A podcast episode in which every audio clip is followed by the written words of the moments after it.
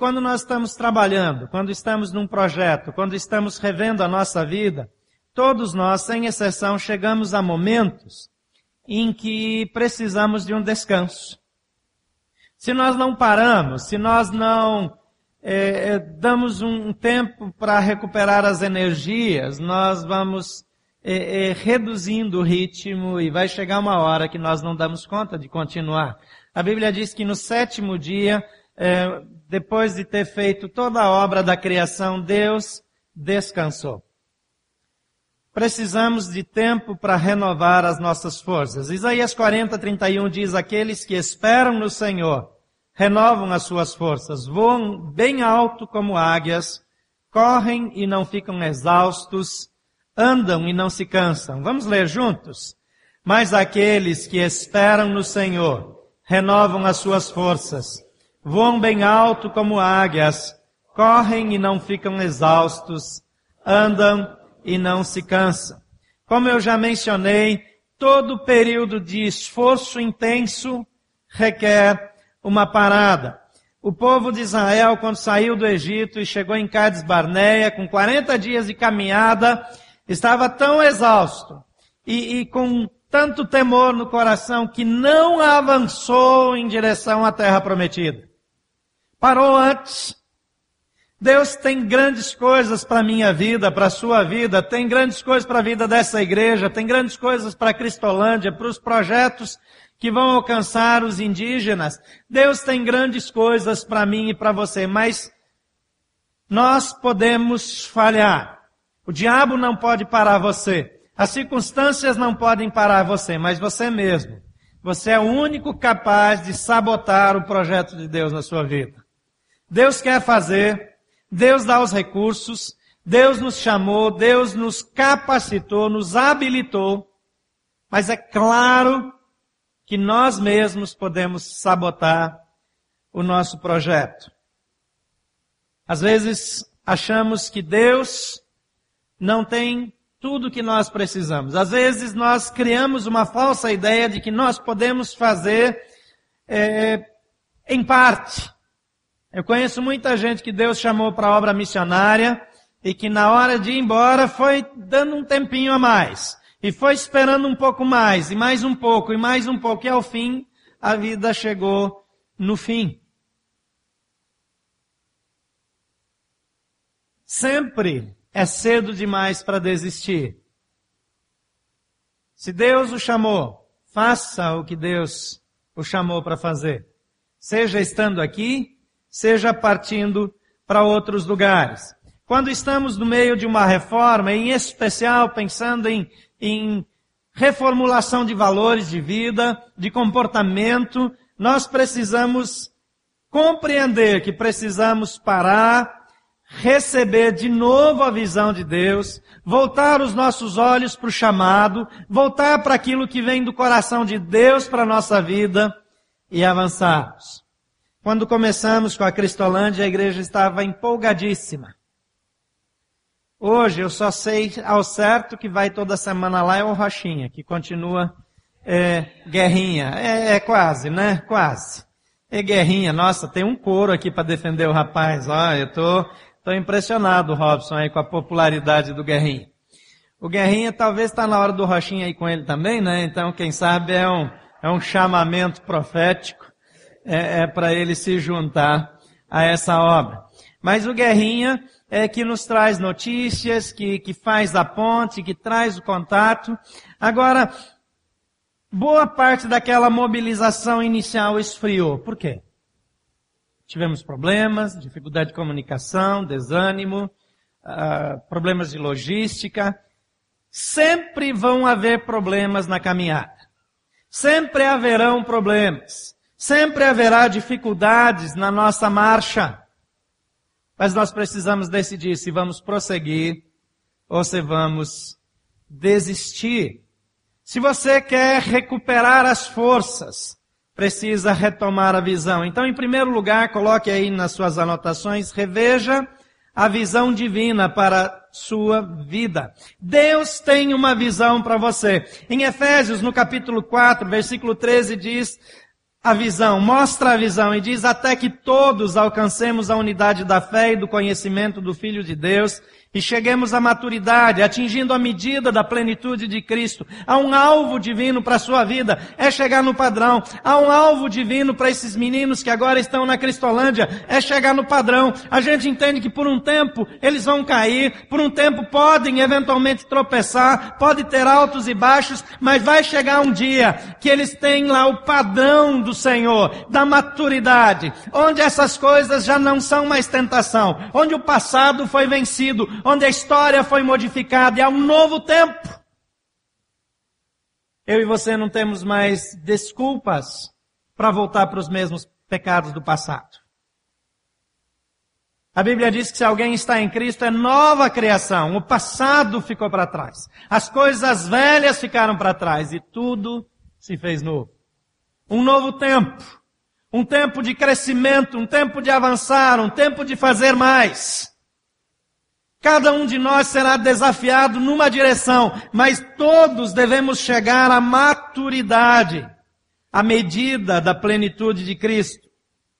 Em Jó, no capítulo 42, ele diz: Eu sei que podes fazer todas as coisas, nenhum dos teus planos pode ser frustrado. Um homem que havia perdido a família, um homem que perdeu todos os filhos, todos os bens, que estava com dificuldade, a mulher que ficou do lado dele, a maior parte da crise o abençoou dizendo, amaldiçoa Deus e morre. Talvez ele perguntasse para Deus, por que, que o senhor não levou ela antes dos filhos? A ficar falando essas coisas? Mas nós temos um desafio. E ele termina aquele ciclo, aquele ciclo de dor, de sofrimento, de perdas, e diz, eu sei agora quem de fato Deus é. Essa dificuldade, esse ataque maligno para me destruir, me levou a chegar mais perto de Deus. Ele vai dizer logo adiante, antes eu te conhecia de ouvir falar, mas agora te veem os meus olhos chegar mais perto, ter um relacionamento profundo com Deus, significativo. Não ficar preocupado com questiúnculas, com questões tolas, com preferências pessoais, mas olhar para um Deus que merece toda a glória, ter um relacionamento tão íntimo e satisfatório com Deus que as circunstâncias já não nos abalam mais. No Salmo 33, a partir do versículo 10, o salmista diz: O Senhor desfaz os planos das nações e frustra os propósitos dos povos. Mas os planos do Senhor permanecem para sempre. Os propósitos do seu coração por todas as gerações. Como é feliz a nação que tem o Senhor como Deus. O povo que ele escolheu para lhe pertencer. Você tem o Senhor por Deus em sua vida? Tem o Senhor por Deus? Sim ou não? Porque se Ele é Deus, então os outros deuses estão fora. Se Ele é o meu Deus, as outras prioridades estão em segundo plano. Deixam de ser prioridades. Efésios capítulo 1, 5 a 12 diz, em amor nos predestinou para sermos adotados como filhos por meio de Jesus Cristo, conforme o bom propósito da sua vontade, para o louvor da sua gloriosa graça, a qual nos deu gratuitamente no amado. Nele temos a redenção por meio de seu sangue, o perdão dos pecados de acordo com as riquezas da graça de Deus, a qual ele derramou sobre nós com toda a sabedoria e entendimento e nos revelou o mistério da sua vontade de acordo com o seu bom propósito que ele estabeleceu em Cristo, isso é, de fazer convergir em Cristo todas as coisas, celestiais ou terrenas, na dispensação da plenitude dos tempos. Nele fomos também escolhidos, tendo sido predestinados conforme o plano daquele que faz todas as coisas, segundo o propósito da sua vontade, a fim de que nós, os que primeiro esperamos em Cristo, sejamos para o louvor da sua glória. Você foi chamado para o louvor da glória de Deus. Você foi chamado para cumprir o plano de Deus para a sua vida. Você foi escolhido por Deus redimido, lavado no sangue, perdoado e recebeu as riquezas da graça de Deus, juntamente com toda a sabedoria e entendimento. Toda a sabedoria e entendimento. Para saber para onde ir, para poder tomar decisões.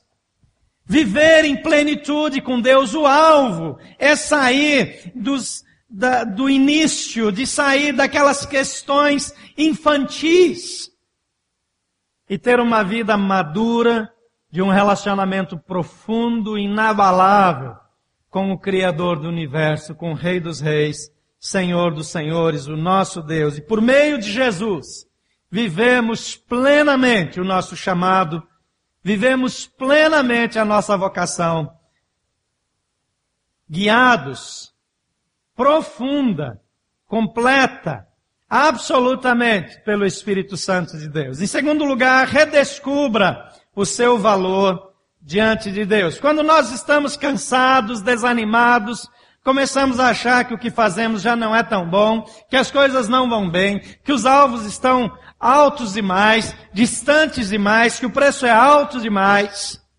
Deus nos escolheu, Deus escolheu você com um plano específico. Deus o escolheu para fazer mais. Deus tem você em alta conta. Em Efésios capítulo 1, de 3, 3 e 4 diz, Bendito seja o Deus e Pai de nosso Senhor Jesus Cristo, que nos abençoou com todas as bênçãos espirituais nas regiões celestiais em Cristo, porque nos escolheu antes da criação do mundo para sermos santos e irrepreensíveis em Sua presença. Vamos ler juntos a última frase? Para sermos santos e irrepreensíveis em Sua presença. Ele nos escolheu. Ele escolheu você antes de fazer o mundo. Ele planejou o mundo por sua causa. Ele criou o mundo para que você eh, fosse atendido nas suas necessidades e não simplesmente criou você para ocupar espaço no mundo que já havia sido planejado anteriormente. E o abençoou, diz a Bíblia aqui, com todas as bênçãos espirituais nas regiões celestiais em Cristo Jesus. Então não vai faltar nada para a sua vida. Não falta nada para quem anda com Jesus. Quem tem Jesus tem o suprimento necessário da graça, do amor, tem todas as suas necessidades supridas adequadamente. Na Bíblia não diz que vai ter do jeito que você deseja ou imagina. Mas tudo que você precisa Jesus providenciou. Não importa onde você ande. Não importa qual a sua situação. Não importa as circunstâncias da sua vida. Porque Ele o escolheu. Ele o amou. Ele o desejou. Em João 15, 16, diz, Jesus diz, vocês não me escolheram, mas eu os escolhi para irem e darem fruto. Fruto que permaneça, a fim de que o Pai lhes conceda o que pedirem em meu nome. Aqui ele vai um passo adiante. Ele diz, eu escolhi, eu chamei. Não importa se morava num bueiro, não importa se morava numa mansão, não importa se está numa aldeia, eu escolhi.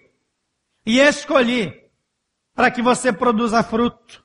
E no pacote eu coloquei que tudo aquilo que você precisar, aquilo que você pedir, o Pai vai conceder.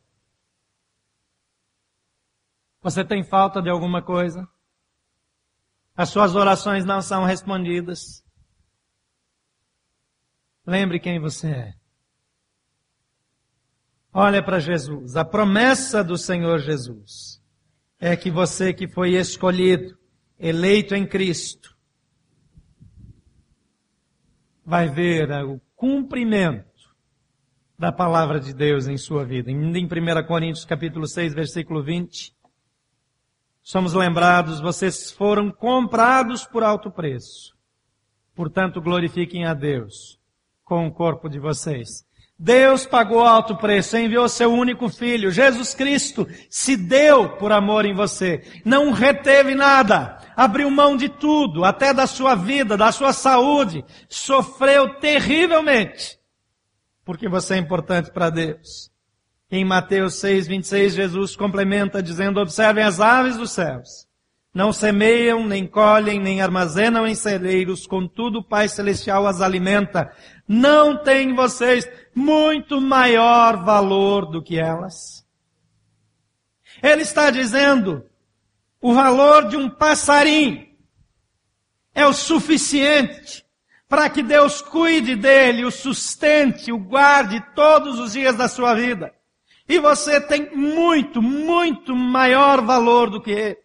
Como é que Deus não cuidaria de você? Deus vai cuidar de você.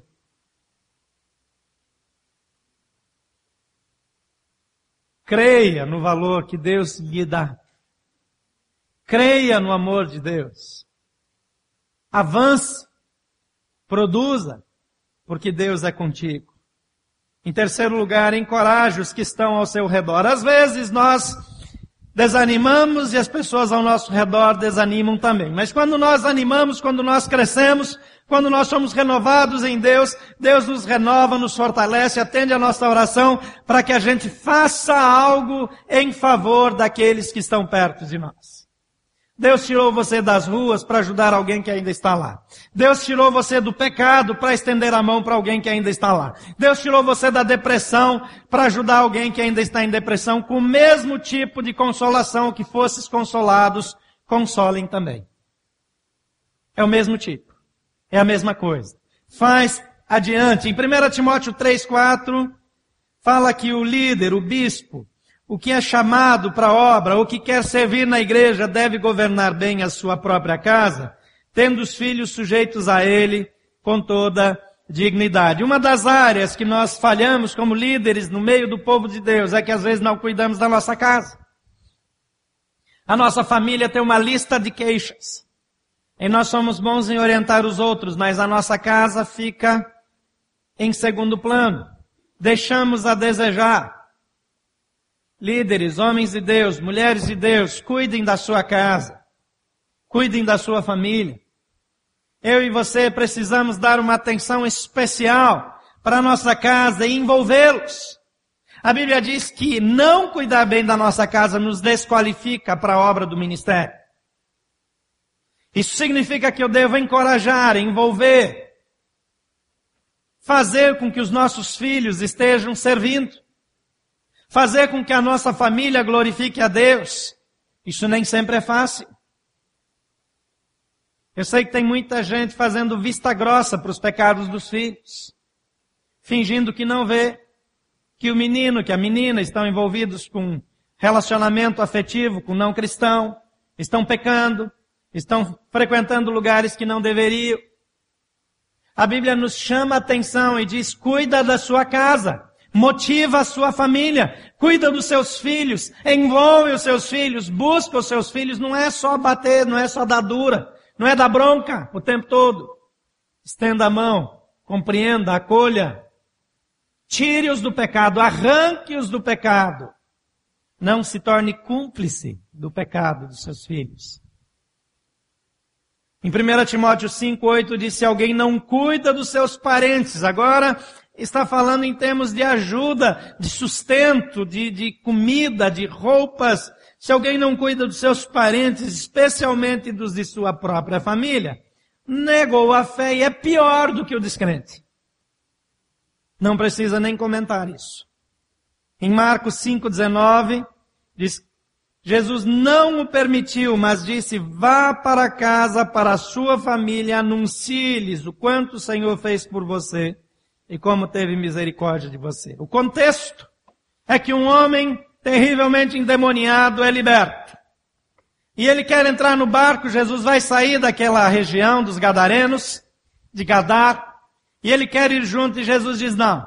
Primeiro, volta para casa e conta para os céus o que Deus te fez. Antes de ir para a obra missionária, antes de sair, antes de seguir Jesus em outras direções, volta para casa e fala lá para os céus. O ministério daquele homem começou no mesmo dia da sua libertação. O seu chamado, o seu ministério já começou. Se você ainda não começou, está atrasado. Volta para sua casa. Às vezes eu quero ganhar um grupo Quero ter pessoas do pequeno grupo na minha casa, mas estou perdendo os meus filhos. Volta para casa. Em Gálatas 6, versículo 10 diz, portanto, enquanto temos oportunidade, façamos o bem a todos, especialmente aos da família da fé. Não é possível que alguém no nosso meio passe necessidade. Não é admissível que alguém entre nós sofra sozinho. Encoraje quem está perto de você. Traga notícia de quem está passando dificuldades, você não pode sofrer sozinho. A Bíblia não diz que você deve informar a igreja que alguém está sofrendo para que alguém faça alguma coisa. A Bíblia diz que você deve fazer o que pode e não podendo suprir, compartilhe com a igreja para que outros se juntem a você e possam levar aquilo que é necessário para o sustento, para o cuidado, para as necessidades das pessoas ao seu redor. Quantos feridos temos? Pessoas em crise matrimonial, gente com problema na família, gente que está perdendo os filhos, pessoas com doenças graves. Estenda a mão, envolva-se, encoraje os que estão ao seu redor. Em quarto lugar, avance implacavelmente para o alvo. Renove as suas forças em Deus. Lembre quem você é em Jesus. Receba essa força espiritual. Compartilha com quem está perto e depois olha de novo para o alvo. Alcance, avance, Vá adiante, não pare. Em 1 Coríntios 15, 58 diz, portanto, amados irmãos, mantenham-se firmes e que nada os abate. Sejam sempre dedicados à obra do Senhor, pois vocês sabem que no Senhor o trabalho de vocês não será inútil. Você já teve a sensação que perdeu tempo? Que investiu tanto em tal pessoa e não deu em nada? que foi para tantos lugares, que já gastou tanto dinheiro, tanto tempo e não deu em nada. Ou pelo menos não chegou onde você queria. Isso é frustrante, desanima. Paulo nos lembra que o trabalho no Senhor não é inútil. Continue, prossiga. Em Filipenses, Paulo dá a dica de como ele faz. Em 13 a 16, capítulo 3, ele diz, irmãos, não penso que eu mesmo já tenha alcançado. Ele está descrevendo o padrão o que é que eles precisam fazer, como devem deixar as coisas, as fraquezas, os rudimentos, as bobagens de lado. Ele diz, eu não julgo que já tenha alcançado, eu não penso que já tenho padrão, eu não, não creio que sou a referência maior para isso, mas uma coisa faço, esquecendo-me das coisas que ficaram para trás e avançando para as que estão adiante prossigo para o alvo, a fim de ganhar o prêmio do chamado celestial de Deus em Cristo Jesus. Todos nós que alcançamos a maturidade devemos ver as coisas dessa forma. E se algum, em algum aspecto vocês pensam de modo diferente, isso também Deus esclarecerá. Então somente vivamos de acordo com o que já alcançamos. Paulo lembra a sua trajetória. Ele sabe as bobagens que fez. Ele sabe os assassinatos que ele era responsável. Ele sabe a culpa que recaía sobre ele. Mas ele toma uma decisão. Olha para Jesus e avança. Olha para Jesus e prossegue. Olha para o alvo. Para onde nós estamos indo. Agora em outubro reabriremos efetivamente o campus da Asa Norte com celebrações pela manhã e à noite, além das celebrações de quarta-feira. Queremos derrubar aquela parte da frente que está muito feia, deixar aquele aspecto bonito. Hoje quem chega lá na Asa Norte, por exemplo, se alguém vai vender um apartamento do lado da igreja lá, e tem um apartamento para venda em outra quadra próxima pelo mesmo valor, todo mundo vai escolher na outra quadra porque é mais bonita. Sabe por quê? Porque a gente deprecia aquela região. Nosso prédio lá, desvaloriza o valor dos imóveis daquela região. Você sabia disso? Sabe por quê? Porque está feio demais. Eu é que não queria comprar um apartamento ali do ladinho. A não ser que fosse 50% do valor. Então a gente vai chegar lá e vai deixar aquele negócio bonito, tão bonito que vai fazer subir o preço, vai inflacionar o preço dos imóveis ali na região. Agora, a gente está voltando para lá, por quê? Só porque a gente quer melhorar o preço dos imóveis da região? Lógico que não. Porque nós queremos ganhar aquelas pessoas ali para Jesus. Depois nós vamos lá para Águas Claras, porque nós queremos ganhar mais pessoas em Águas Claras para Jesus. Depois vamos para o Lago Norte, vamos para o aeroporto, vamos para Sobradinho, vamos para todos os lugares, porque nós queremos ganhar Brasília para Jesus. Nós temos um alvo, e nós temos que olhar para o alvo, e nós temos que avançar. Não é porque nós achamos que nós vamos fazer alguma coisa diferente do que alguém. Não, nós temos um alvo, alcançar o mundo para Cristo. Seja em Brasília, seja no DF, seja no Brasil ou no mundo. Mas o alvo divino para nossa vida é cumprir o chamado dele, sermos parecidos com Jesus e darmos o melhor que temos. Eu e você fomos chamados e devemos avançar, olhar para o alvo, deixar as coisas do passado e seguir adiante. Atos 20 e 24, Paulo faz uma declaração fantástica. Ele diz, todavia, não me importo, nem considero a minha vida de algum valor para mim mesmo. Se tão somente puder terminar a corrida e completar o ministério que o Senhor Jesus confiou de testemunhar do Evangelho da graça de Deus. Anote essa passagem bíblica. Leia de vez em quando. Não me importo, nem considero a minha vida de valor algum para mim mesmo. Se tão somente puder terminar a corrida e completar o ministério que o Senhor Jesus me confiou, de testemunhar do Evangelho da graça de Deus. Como anda a reforma da sua vida? Deus o chamou, Deus o escolheu. Você foi eleito antes da fundação do mundo para ser santo e irrepreensível. Nosso crescimento o alvo divino é nos levar à estatura de varão perfeito. O alvo divino para essa igreja é ser uma igreja madura, que cumpre o seu chamado, a sua vocação, onde quer que esteja. Deus pergunta para mim e para você, qual é a minha reação? Paulo diz, eu faço uma coisa, eu deixo o que está para trás prossigo para o alvo. Não importa quantas vezes você errou. Não importa quantas vezes você ficou insatisfeito. Não importa quantas vezes você murmurou. Não importa quantas vezes você negligenciou. Olha para frente. Olha para Jesus. Prossegue para o alvo. Feche seus olhos. Pai querido, cremos que o Senhor tem desafios para a nossa vida. Cremos que os teus desafios vão nos trazer satisfação profunda, vão nos levar a ser mais parecidos com Jesus, vão nos dar maiores condições de abençoar vidas. Estende a tua mão sobre essa igreja.